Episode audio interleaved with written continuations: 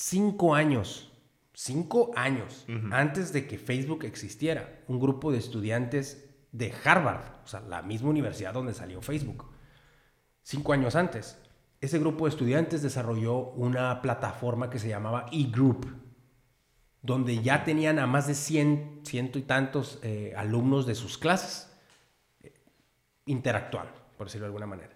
¿no? Era una plataforma antes de Facebook que era prácticamente un Facebook.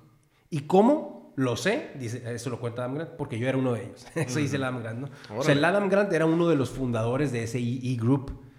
Y dice, el problema está porque pues obviamente ahorita viendo lo que se convirtió en Facebook, el vato se va a arrepentir durísimo de no haber continuado ¿Cómo hicimos esto? Se pregunta y dice, pues es que no me podía pedir más. o sea, yo en mi cabeza era un estudiante de universidad que estaba haciendo eso simple y sencillamente para conocer morras. Y a lo mejor el Mark Zuckerberg cuando lo hizo, en su cabeza se veía como un emprendedor global, pues.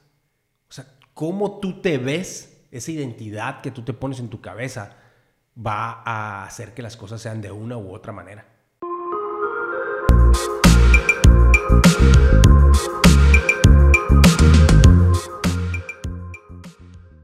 Antes de comenzar, les quiero platicar que analizando nuestras métricas, nos dimos cuenta de que solo el 7% de nuestros escuchas está suscrito al canal.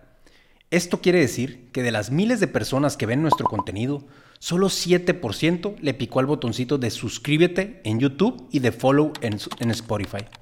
Esto es importante porque al picarle a ese botón y suscribirse a nuestro contenido es la forma de demostrarnos su interés por lo que hacemos. Significa que quieren que sigamos esforzándonos, trabajando y creando la comunidad de gente de 11. Recuerden que el objetivo de nuestro canal es sembrar semillas de grandeza en la mente de otras personas a través de entrevistas con las personalidades más exitosas de su industria, entrevistas amenas y casuales, donde nos comparten su forma de pensar y ver la vida, conocimientos aprendidos a través de su trayectoria. Hasta el momento ya aprendimos de personalidades como José Antonio Díaz, el socio fundador de Cafenio, Oscar Valdés, campeón del mundo de box, Terry Gutiérrez, la directora de Rappi México, Alfonso Lira, el fundador de Mochomos, Arnoldo de la Rocha, socio fundador del Pollo Feliz, Gilberto Robles, fundador de Abarrey, Diego Cota, fundador de Los Arbolitos de Cajeme, las historias exitosas de Tufesa, Lloreme, Liga Mexicana del Pacífico, entre muchísimas otras más.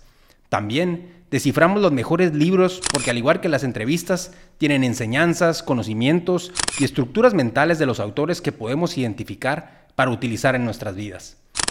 Así que si les interesan los negocios, las historias de éxito y el crecimiento personal, apóyennos suscribiéndose al canal. Lo único que tienen que hacer es en YouTube buscar el canal de Enfoque 1111 y picarle al botoncito que dice subscribe y en Spotify al que dice follow. Es completamente gratis y es lo que nos permite seguir trayendo a más personas de 11. También, si nuestro contenido te gusta, no olvides seguirnos en nuestra cuenta de Instagram como enfoque 11.11, por ahí estamos en contacto para lo que sea. Volvemos al capítulo. Buenos días, bienvenidos al episodio 97 de Enfoque 1111. Él es Alex. Él es Rungo. Y el día de hoy vamos a hablar de quién es Adam Grant y su filosofía de aprender a desaprender. Bueno, pues vamos empezando. ¿Quién es este famosísimo Adam Grant? Adam Grant, pues es este psicólogo famoso en Estados Unidos. Eh, y digo famoso porque se fue por, por hacerlo de otra manera.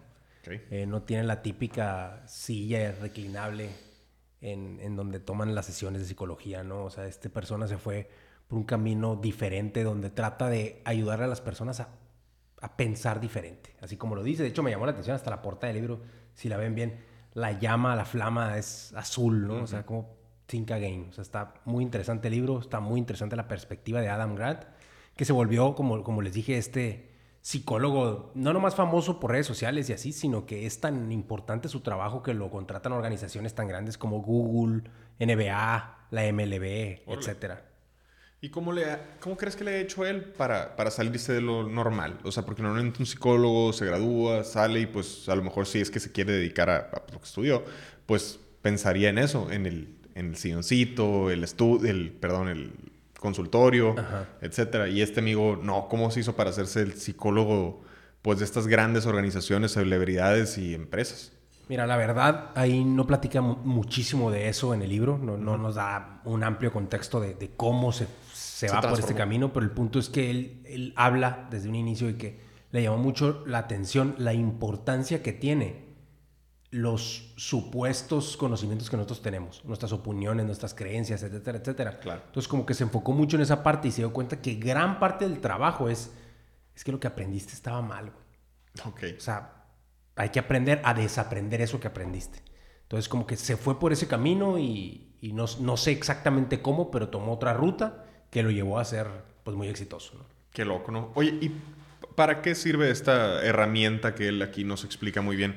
El ¿Para qué aprender a desaprender y qué, qué es eso? Pues mira, básicamente es aprender a pensar diferente, ¿no? O sea, es, es, deshacerte de creencias e, e, historias que te contabas a ti mismo y es aprender a tener una estructura mental distinta. Que si te fijas es algo que hacemos aquí diario. O sea, todas las entrevistas, básicamente eso se trata. Estamos tratando de descifrar cuál es la estructura mental de esa persona. ¿Por qué la forma en la que él piensa lo hizo exitoso? ¿Por qué el, los libros igual? ¿Por qué esta persona piensa así? ¿Por qué piensa así? ¿Por qué hace lo que hace? Es una estructura mental, ¿no? y, y, pues en eso se basa. Para tú crear tu estructura mental adecuada para conseguir tus objetivos, pues tienes que deshacerte de un chingo de cosas que ya traes cargando con, pues, ¿no? Entonces, en eso se, se, enfoca y se trata de, pues, deshacerte de, de las cosas, de la carga extra que traes que no te permite desarrollar la estructura mental para conseguir tus objetivos. Y ahí cuento una historia. y así es como empieza el libro. La historia está muy interesante porque se trata de unos bomberos, esos bomberos expertos que se tiran de un helicóptero, ¿no? Y que caen en, un fuego, esos fuegos que a veces pasan en, California, que arrasan con todo, ajá. Y que era implacable, no me acuerdo en qué año, pero el punto es que este fuego estaba implacable. Se tiran alrededor de unos 12 bomberos y están ahí tratando y luchando días enteros con el fuego hasta que el punto que pues, no hay manera, ¿no? No hay manera de resolverlo. Se tienen que ir corriendo. Algunos corren por sus vidas, otros ya las llamas los desaparecieron. Están ahí en, luchando, algo, todavía los que quedaban con, con eso, con ese, pues imagínate la, la, escena, ¿no? O sea, todas las llamas fuertísimas de este lado, de allá, pues no te queda más que correr, pero con tu fitness, o sea, ¿qué, ¿qué, tan rápido puedo correr, etcétera, etcétera, me podré librar de las llamas. Entonces, lo que llama la atención ahí es que uno de los bomberos, y de hecho el bombero líder, lo que hace, en vez de salir corriendo ya en, una de sus desesperaciones, ya cuando no había mucho que hacer, lo que hace es prender fuego enfrente. O sea, venía el fuego por atrás y él empezó a prender enfrente. Del otro lado. Entonces dice que, que todos se le quedaban viendo como que, güey, ¿qué te pasa? Pues si ya viene el fuego acá y acá, pues nos vamos a morir, pues fuego de los dos lados. Y bueno, para hacerte el cuento corto, el punto es que este vato y, y, poquitos sobrevivieron gracias a ese esfuerzo, porque a él haber quemado lo que estaba alrededor, pues las llamas no pudieron llegar tanto. Y sí se quemaron hasta cierto punto, porque pues el calor, imagínate, pero no los consumieron las llamas. O sea, no llegaron a, donde estaba él por lo que, gracias a lo que quemó. Sí, o, sea, le, le, frenó el camino, pues al, quemar eso, al que ya, al haber prendido esa cosa en fuego, pues para cuando llegaron las llamas ya no había nada que prender, entonces se quedó como esa zona, pues libre, sobrevivible, por así decirlo. Pero sí, qué loco, pues no pensarías en, cómo le hago para sobrevivir, voy a prender más fuego cuando el fuego es el problema. Déjame correr, cabrón, ¿no? Entonces, eh, sí, es, es, una historia ahí que pues rápidamente te puedes dar cuenta de que no mames, lo, gracias a que este compa pensó diferente, están vivos. O sea, gracias a que pensó, voy a prender más fuego en vez de correr o echar agua, que es lo primero que hubiéramos pensado, eh, pues le funcionó, ¿no? Y yo creo que esa, esa manera de pensar distinta, ese mental fitness que le llama aquí Adam Grant, es lo que ha permitido que muchos empresarios, emprendedores, deportistas, eh, gente que ha logrado cosas extraordinarias lleguen a donde están. Sí, y ese mental fitness pues también se podría decir que es tipo la, capacidad de nosotros, esa información que tenemos, usarla cuando la necesitamos. Pero aquí también es un poquito diferente. Sí, yo creo que ese, ese mental fitness no es solamente inteligencia, que es a, lo que tú te refieres. O sea, no es nada más eso, es la capacidad de pensar diferente. O sea, así como que no, no nada más como, como supuestamente debería hacer las cosas y como le hemos hecho como bombero toda mi vida, sino tengo que pensar diferente porque esta es una situación diferente. Entonces hay que tomar otro tipo de medidas. Ok, y esta, pues, obviamente ese es un, un tema, un típico dicho muy usado que hemos visto en todos lados, pero el- el- hay que pensar diferente, atrévete a pensar diferente. Pero muchas veces, pues el pensar diferente, pues implica muchas cosas, son algunos retos, pues el hecho de tú, voy a hacer lo mismo que he estado haciendo, pues te crea un ambiente seguro y el, a ver, atreverme a hacer las cosas diferentes, pues, pues crea un ambiente o crea un resultado impredecible. Y lo impredecible, pues asusta, porque como pueden salir las cosas bien, pues pues pueden no salir tan bien y con eso pues presenta un riesgo que a lo mejor muchos no están dispuestos a tomar.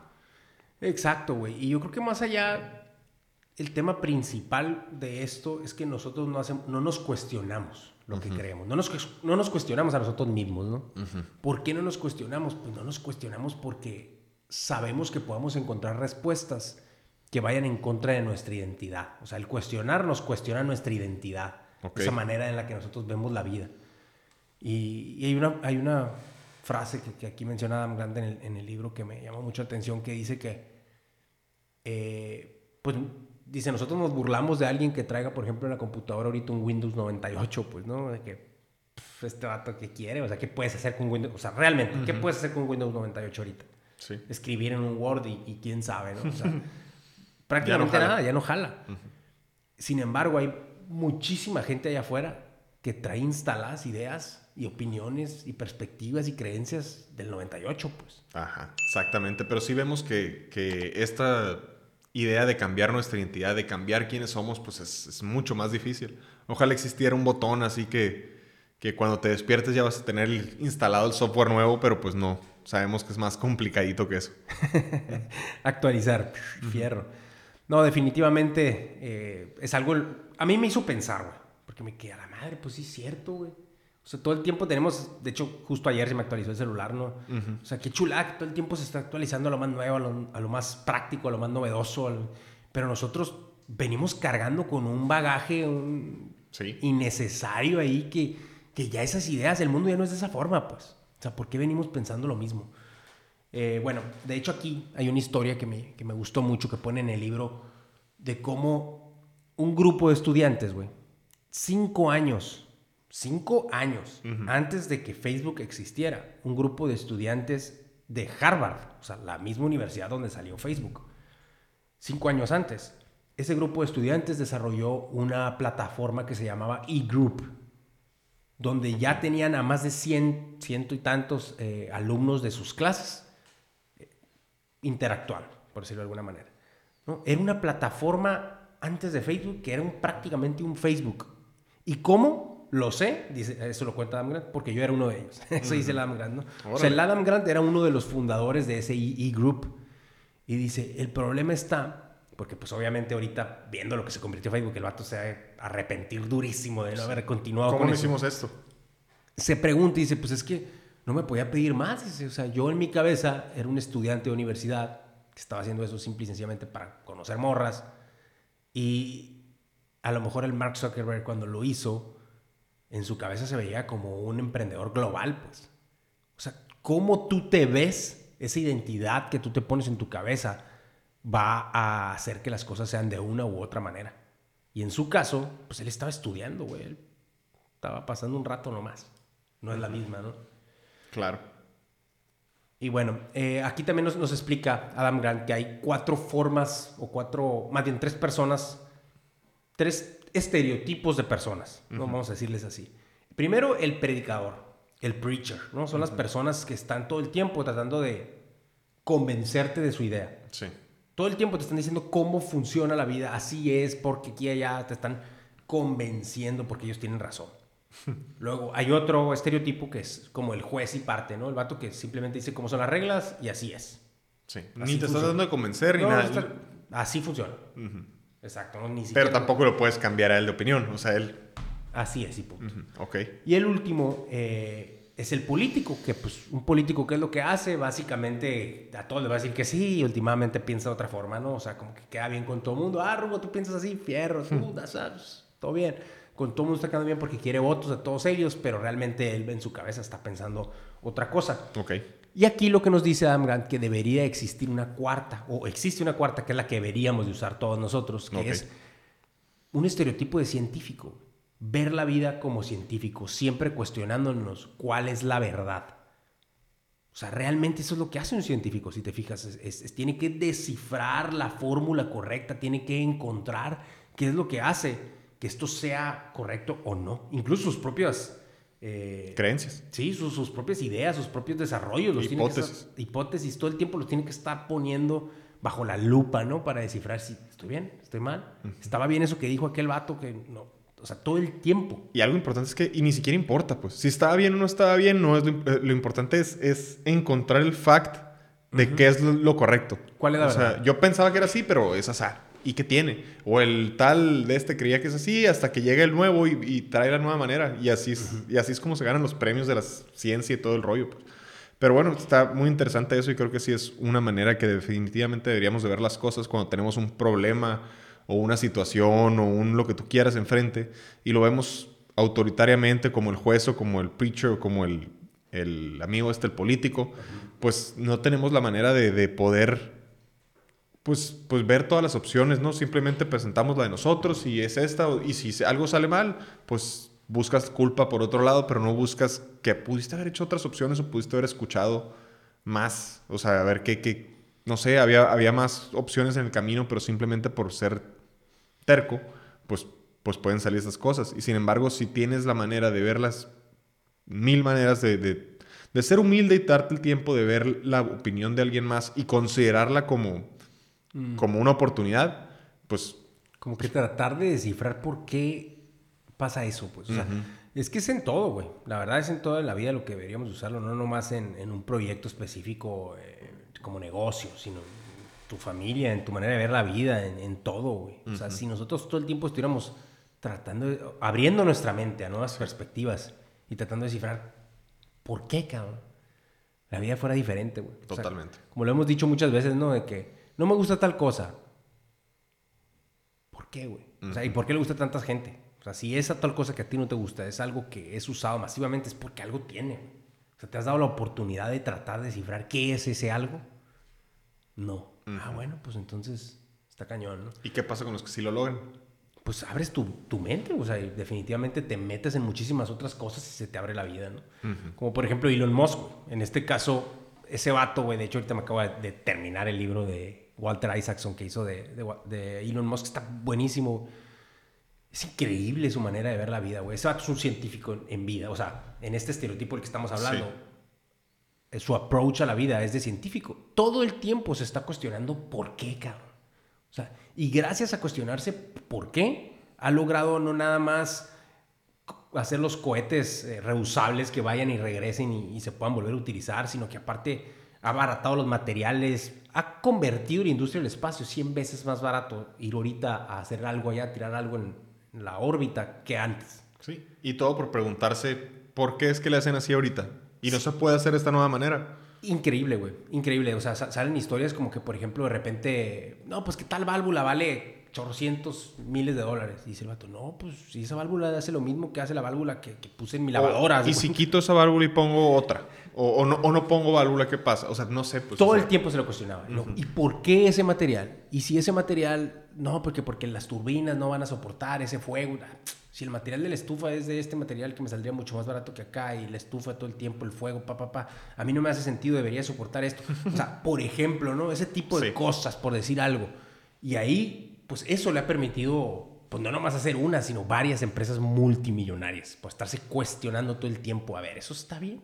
¿Y si pruebo esto? Y, eso lo hemos visto en un chorro de, de, de temas, ¿no? Del hecho de que, pues algo que quizás hoy no funcione, mañana puede ser algo revolucionario y que funcione para todos. Y también el hecho de que muchas veces estás tratando de hacer algo, pero estás tratando muchas veces de hacerlo de la misma manera. Entonces, pues, es una locura pensar que algo diferente puede salir si estás siempre haciendo lo mismo. Y el siempre hacer lo mismo, de repente llega un jugador nuevo que propone un cambio chiquito y pues crea todo esto como, como bien mencionaste ahorita lo de, de, de Elon Musk, te reestructura todo. No, pues sí, de eso que estás hablando ahorita, pues Obviamente otro tema muy importante que podríamos tocar es el, caso de BlackBerry contra Apple. Por ejemplo, BlackBerry, y tú te acordarás, estábamos en la universidad nosotros más o menos, un poquito antes, y era el dueño de la industria, güey, de Estados Unidos. En Estados Unidos tenía el 50% del mercado de los smartphones BlackBerry. en 2009, güey. Sin embargo, en 2014, o sea, cinco años después, tenían el 1% del mercado de Estados Unidos. ¿Por qué? Porque llegó un jugador nuevo que se llamaba Apple, que cuando empezó a salir toda esta idea, le preguntaban a, al CEO de, de, BlackBerry y él decía, no, es, es un juguete, güey. Decía, ¿quién va a querer traer una computadora ahí con, con colores y jueguitos en su celular? La gente quiere mandar correos y un teclado. No quería poner teclado, no quería poner apps, no quería, no, que porque él sabía cómo, cómo funcionaba esa industria, ¿no? Y bueno, pues para hacerte el cuento corto, Apple en 2014 tiene pues, más del 50% del mercado, ahorita ni se diga, y eso continuamente sigue creciendo.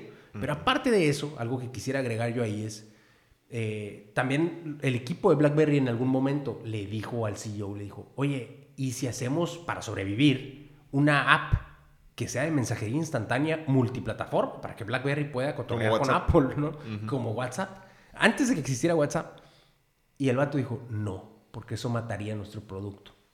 O sea, ellos nomás sobrevivían del BlackBerry, pues, o sea, del Sí, el BlackBerry Message. El sí, mensaje. ajá, y si ellos lo hacían multiplataforma, pues el BlackBerry, su aparato, ya no tenía ningún Beneficio. ningún beneficio. Entonces, para no matarlo, no quiso eso, se perdieron 19 billones de dólares que compró Meta a WhatsApp.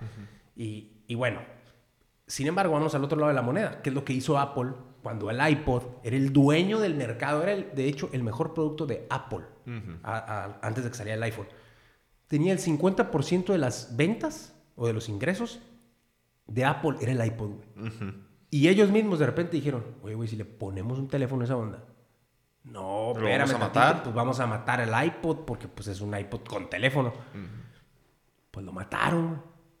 Pero ellos mismos se atrevieron a tomar esa decisión de matarlo. ¿Por qué, güey? Porque estaban buscando la verdad. ¿Cuál es el mejor producto? Sí. ¿Qué es lo es lo que mejor para mi cliente? ¿Qué es el futuro? ¿Qué es lo que quieren de verdad? O lo que va... pues, sí. Y pues de verdad que lo lograron. Y creo que del otro lado también puede haber un... Pues hasta un círculo vicioso, pero bien fuerte. Pues primero que nada, pues tú, como este amigo, el dueño de, de- de BlackBerry o el CEO, pues obviamente orgulloso de tengo el 50% del mercado. ¿Quién me va a venir a decir a mí cómo hacer o qué tengo que hacer? De ahí pues obviamente te convences, estás orgulloso, te convences. Ya de- tienes éxitos. Te convences de quién eres y de lo que eres. De ahí empiezas a buscar, no sé, eh, la confirmación de todos los demás. Y pues, ¿de dónde la buscas? Tus ejecutivos. Sí, pues. la buscas de la gente que sabes que obviamente va a opinar lo mismo que tú. En revistas que hablan de ti. En gente que dice por qué eres muy fregón. En lugar de cuestionarte de- desde afuera, desde un tercer lente. Y al final, pues con eso validas todo. Validas, no, es que pues, claro que es la verdad, porque mira, me lo dijo él, y me lo dijo él, y me lo dijo él, y él. Pero estás hablando del mismo círculo, pues. Entonces, reafirmas todo lo que tú crees y pues no, no, no, no sirve de nada. Pues no saliste, no de verdad cuestionaste tu producto y tu, Y la existencia de tu producto. Y por eso dejó de, de existir. Ahí está el resultado. Y pues lo que deberíamos de buscar es lo mismo, pues tener esa confianza. Obviamente tienes que tener confianza en tu producto, en ti, en tu proyecto, pero al mismo tiempo ser humilde con él y, y, y- y, pues aceptar ideas diferentes, opiniones diferentes y, y eso, tener fe de que tarde que temprano vas a descifrar eh, eh, pues qué es lo que te hace diferente y cómo hacerlo de las cosas de manera diferente para que sí hagan el impacto que crees que quieres. Sí, güey, o sea, y ese, esa historia, ese ejemplo que acabamos de platicar se hace buenísimo, ¿no? ahí, ahí queda clarísimo de qué se trata esto de repensar o de aprender a desaprender. Eh, otra cosa que a mí se me hace bien curioso es, o sea, ¿por qué nos costará tanto trabajo a nosotros los seres humanos deshacernos de esas ideas, de esas opiniones, de esas creencias que están atadas a nuestra pinche identidad? Si realmente cuando llegamos al mundo, cuando nacimos, esas ideas, esas creencias, esas más no estaban, güey. O sea, no es como la altura, que pues no la puedes cambiar, no está en tu control. Eso, eso pues, vas a llegar, pues está en tu ADN. Sin embargo, la opinión, las ideas y la identidad, o sea, tu forma de ser, tu personalidad, todo ese tipo de cosas están bajo tu control hasta cierto punto. Tú decides qué te metes en el cerebro y cómo, cómo decidir. ¿Y qué este, desechas? Ajá, y cómo ver las, cómo ver las cosas. pues. O sea, eso está en uno. Entonces, ¿por qué nos costará tanto trabajo? Y pues yo creo que la principal razón es por lo, por lo mismo, güey. O sea, porque está nuestra opinión totalmente ligada, así, así literal, a nuestra identidad. ¿Quién soy? ¿Quién soy yo? Entonces, pues, pues, no puedo opinar y decir que estoy mal. O sea, soy yo, pues. Es cierto, sí. Es que definitivamente hay que aprender a desasociar totalmente mi opinión de mi identidad. O sea, simplemente esto es lo que creo. Y estar abierto a, pues vamos viendo, ¿no? Muchas veces, eh, pues pensamos que esta idea que tenemos, eh, eh, en caso de que no sea el camino que tomamos, pues vamos a suponer que estamos discutiendo tú y yo, ¿hacemos A o hacemos B? Tú quieres A, yo quiero B. Estoy asociando que, que si no hacemos B, yo eh, valgo madre, yo no sirvo. Y no, cabrón. O sea, simplemente, pues hay que ver de lleno A, pues, y hay que ver de lleno B. Y tener esa libertad de poder ir discutiendo y, y, abriendo brecha a cuál es la verdad real, como en el caso de Apple, pues. La verdad real no era, no, no hay que matar el iPod, hay que hacer el iPod que tenga teléfono, cabrón. Y ver cómo les pegó. Exacto, güey. O sea, la verdad era cómo le beneficio más al cliente. Esa es la verdad y no importa si A o B, quién tuviera razón. Y, y, en el ejemplo ese que pusiste ahorita, güey, que se me hace muy importante de, de, de nosotros dos, pon tú, que estuviéramos hablando de algún tema. O sea, si tu opinión, o sea, si mi opinión fuera la que no tiene, la que no se usó, no significa, o sea, lo sentimos como rechazo, pues. Ese es el problema. Nosotros como personas sentimos que mi opinión la dije, peleé por ella y la desecharon. Y se siente como que me rechazaron. Sí pues, güey, no tiene nada que ver. Simplemente la verdad absoluta, lo que estamos buscando conseguir como proyecto, es otra cosa. Que de hecho, ahí lo que platica Amedant, que es que nosotros tenemos que buscar ese conflicto. Eso, esa, esa discusión, le llama el conflicto constructivo. Que es el equivalente a pensar juntos, güey. Sí. O sea, es usar dos mentes con capacidades, que quieren los mismos objetivos, que tienen una visión muy interesante hacia un mismo proyecto y que su estándar es lo más alto que los dos al mismo tiempo estén tratando de llevar el proyecto hacia allá, sin juzgarle a la persona, está juzgando la idea. Sin importar de dónde viene la idea. Ajá. Sin juzgar a quién lo dijo, sin, sin nada de eso, nomás es cómo le hago yo que el cliente final, que el proyecto, que lo que sea que estemos haciendo, tenga el mayor beneficio de todos, el mejor beneficio, ¿no? Exacto. Que es lo que más beneficia el proyecto. Pero sí, y hay algo muy interesante ahí, y es en el momento que estamos discutiendo ya sea las personas como pareja o como compañeros en un proyecto o como lo que sea, lo más importante es tener la mente abierta, estar dispuesto a cambiar tu opinión. Porque si tú no estás dispuesto a cambiar tu opinión o aceptar la idea de alguien más como la idea buena, ganadora, pues ¿cómo estás ¿Cómo, ¿Cómo, quieres que ellos acepten la tuya como la idea ganadora o tus opiniones? Pues tienes que ser abierto a eso, a ese back and forth. Totalmente, o sea, sí, no tiene ningún sentido llegar yo esperando que tú cambies de opinión si yo no estoy dispuesto a cambiar la mía. Ah, cabrón, entonces ¿por qué esperas que el otro sí, güey? Y si ninguno está dispuesto, ¿para qué chingados van a hablar? Sí. mejor váyanse a su Sí, mejor ahorrense su tiempo. sí. Bueno, aquí también un tema que toca que se me hizo interesante platicarles es, ok, ya que yo estoy dispuesto a tener una mente abierta, ya que yo quiero aprender a desaprender, ya que estamos buscando ese, esa manera de ver la vida, ¿no? Como científico ya que eso está así, ¿cómo le hago yo para poder platicar con una persona que, que no está así? O sea, que, él sí está cerrado y él está viendo, él, no quiere eso. Sí. Entonces, ¿cómo hacerlo? Y, y, aquí da algunos tips muy interesantes que les quiero compartir, que es, primero que nada, tienes que abordarlo como que no es una pelea. No nos estamos peleando, güey. Estamos tratando de llegar a, un, a, algo mejor para el proyecto, producto, etcétera, lo que sea que estemos haciendo. Entonces, no es pelea, dices, es más similar a un baile. y me llamó la atención. Está, está, padre la manera de verlo. chistoso. Y, y, pues lo primero que tienes que hacer tú, cuando tú sí estás dispuesto a cambiar tu perspectiva y tu manera de ver la vida, es buscar qué puntos tienes en común con esa persona. En esa idea exacta, en esa discusión, en qué están de acuerdo. Ya que están de acuerdo en algo, tienes que hacer que se note que tú también estás de acuerdo en él, con él, en ese algo. O sea, llegar a eso. Y después de eso, escuchar que es, es, un, es algo que hemos aprendido, de hecho, muchísimo nosotros aquí en, precisamente en el podcast. Claro. Una cosa es, oír para saber qué decir de regreso y otra cosa es de verdad escuchar. cuando tú escuchas de verdad y entiendes una perspectiva y tratas de ponerte en los zapatos de esa otra persona, pues es más fácil que puedas cambiar tu manera de ver la vida y abrir esa mente de la que estamos hablando, ¿no? Y, y pues demostrar curiosidad genuina. ¿Qué significa? Pues, a ver, güey, ¿y por qué, cabrón? Hacer las preguntas correctas. O sea, tú me estás diciendo que eso es así, esa, yo no lo veo de esa forma, pero yo tengo que preguntar, ¿por qué crees que eso es mejor? No, pues que porque esto y el otro. Ah, ok. Y si lo hiciéramos así, ya está, ¿tú crees que fuera lo mismo? No, no creo que se logre porque aquí y acá. ¿Y por qué traes esa idea de que no crees que se logre así como yo digo? No, y así. con esas preguntas, con ese genuino interés y con la voluntad de tú sí cambiar tus ideas, puedes llegar a un punto en común. Y la última es ser inteligente emocionalmente. Que pues, híjole, esa se escucha más fácil de lo que realmente es y es menos común de lo que quisiéramos, pero deberíamos de ser más inteligentes emocionalmente. O sea, siempre que vayas a una discusión, a un debate o a tratar de llegar a un punto en común con varias personas para lograr algo, pues tienes que ser inteligente emocionalmente, güey. O sea, así, maduro, crecerlo, tienes que tratar de lograrlo. Sí, porque sabes que van a cuestionar tus opiniones. Pues. Sí, pero no es tu identidad. Exacto. Es tu opinión nada más. Entonces, eso es. Sí, y para ver un ejemplo así muy rápido, puede ser cualquier cosa. Pues imagínate que estás tú y un socio, que los dos son igual de importantes, sociedad, y están en un proyecto, vamos a llamarle, tienen una papelería. Y están pensando, uno quiere abrir otras, en otra ciudad a lo mejor, y el otro quiere a lo mejor meterle más a marketing en su ciudad, quiere que lleguen más clientes aquí, que todavía hay mucho mercado que abordar. Entonces, primero, si los dos van a llegar, que si uno llega luego, luego con espada desenvainada, a querer pelear, a querer, no, es la mía y así, pues de entrada no van a hacer nada, pues ni le van a meter al marketing para que crecer la primera, ni van a hacer la segunda. Entonces de entrada ya, ya, ya, ya bailó, que es lo que tienen que hacer, entrarle como si fuera un baile, ¿no? De ahí, pues buscar los puntos en común. A ver, ¿tú qué quieres?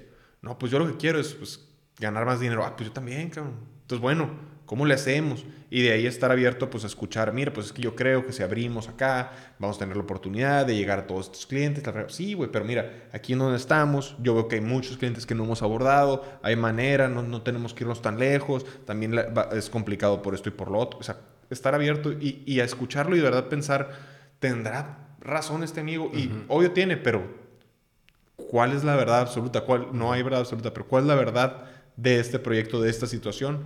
Después hay que demostrar la curiosidad genuina que dijiste, a ver, a ver, a ver, todo lo que me está diciendo este amigo, a ver, ¿por qué me lo está diciendo? ¿De dónde viene? ¿Si tendrá razón? ¿No tendrá razón? ¿Cómo lo hacemos? Y de ahí hacer las preguntas correctas. A ver, ¿de dónde sacas que, que hay más clientes aquí en donde estamos? A ver, ¿tú de dónde sacas que hay más clientes allá en el nuevo lugar que te quieres poner? A ver, y, y estar abierto a debatirlo y abierto a que si te, te, digo una pregunta tan fuerte como que, a ver, ¿y por qué crees eso? Que no me la contestes de verdad con lo que crees, sino, pues porque digo yo y la chingada. Digo, ¿a dónde vamos a llegar si nos hablamos así? Y de ahí es eso, ser inteligente emocionalmente, estar abierto a que te cuestionen y a tratar de responder las preguntas pues, con lo que tienes dentro, que es lo que te lleva a querer este camino A o el camino B del que estábamos hablando. Y esa es la forma, ¿no? O sea, ese inteligente emocional es ahí en las cuestiones que no se escuche como que es pleito. O sea, es hacer la pregunta de la manera correcta, es, es recibirla de la manera correcta para regresártela a ti también. Sí. Sea, esa inteligencia emocional es, es, demasiado necesaria. Y bueno, ya para cerrar, yo los invito a leer este libro, está buenísimo. Obviamente, esto es simple y sencillamente una especie de resumen de lo más importante que nos quedó a nosotros de leerlo y de estudiarlo pero pues trae muchísimos otros temas que les pueden ayudar mucho. Yo los invito a que se cuestionen todo en sus vidas, o sea, todo lo que ustedes aprendieron desde chiquitos, que alguien más metió en nuestras cabezas, pues hay que decir, eso es lo que me conviene a mí para desarrollar mi estructura mental para lo que yo quiero lograr. Sí, claro. ¿Y cómo ha habido experimentos que, que comprueban la totalmente falsedad de esas creencias que tenemos desde chicos, ¿no? Como hemos, lo, hemos usado mucho, creo, pero el, el, el ejemplo del, del elefante bebé que está atado a una estaca en el piso y crece y cree que esa estaquita en el piso lo va a detener y ya no se mueve. Sin embargo, el bebé no podía. Exacto, sin embargo, nomás voltea y al arranque el cabrón. Exactamente. Muy bien, pues creo que con eso cerramos el capítulo de hoy. Los invitamos a todos a, Ahora tenemos una noticia nueva, de hecho. Ahora ya somos partners de YouTube. Eh, con eso se pueden, de hecho, hasta suscribir como miembros del club. Con eso pueden apoyar mucho más, más que más que un solo subscribe. Si no, un subscribe es buenísimo y muy bienvenido, así que los invitamos también a hacerlo. Eh, los invitamos a checar todo lo que hay ahí. Hay beneficios especiales y ahí les estamos mandando un poquito más de información de qué se trata. Sale, vale. Estamos en contacto. Sale, gracias.